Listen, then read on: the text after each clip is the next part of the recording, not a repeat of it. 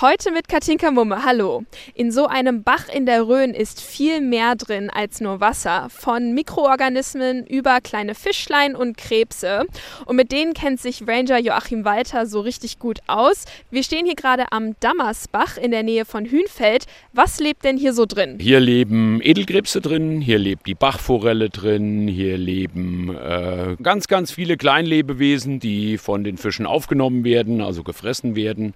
Also alles, was was in so einen kleinen Quellbach gehört, ist hier drin. Damit auch in Zukunft das Wasser hier so belebt ist, gibt es Projekte vom Biosphärenreservat Rhön. Sie sollen zum Erhalt und auch zur Wiederansiedlung von heimischen Arten beitragen. Und die Karausche ist eine von ihnen. Das ist ein goldgelber, ungefähr handflächengroßer Fisch. Der Edelkrebs und der Schneider, das ist auch ein kleiner Fisch, haben auch Erfolge verzeichnet. Wie siedelt man denn so Fische und Krebse wieder an? Kann man die da einfach irgendwo reinwerfen und und hoffen, dass sie sich vermehren? Also grundsätzlich erstmal ja.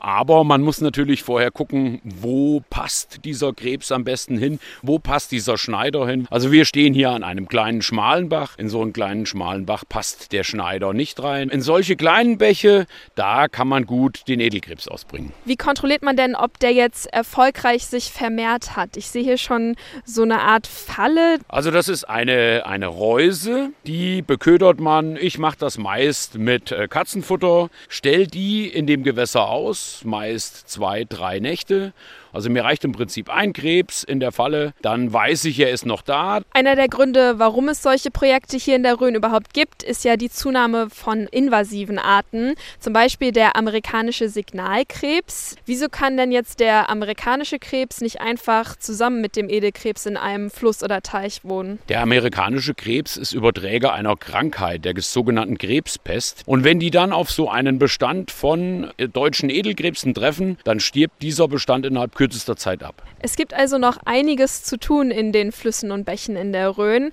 aber der Arbeitskreis Rhöner Fließgewässer denkt auch nicht ans Aufhören. Katinka Mumme aus der schönen Rhön.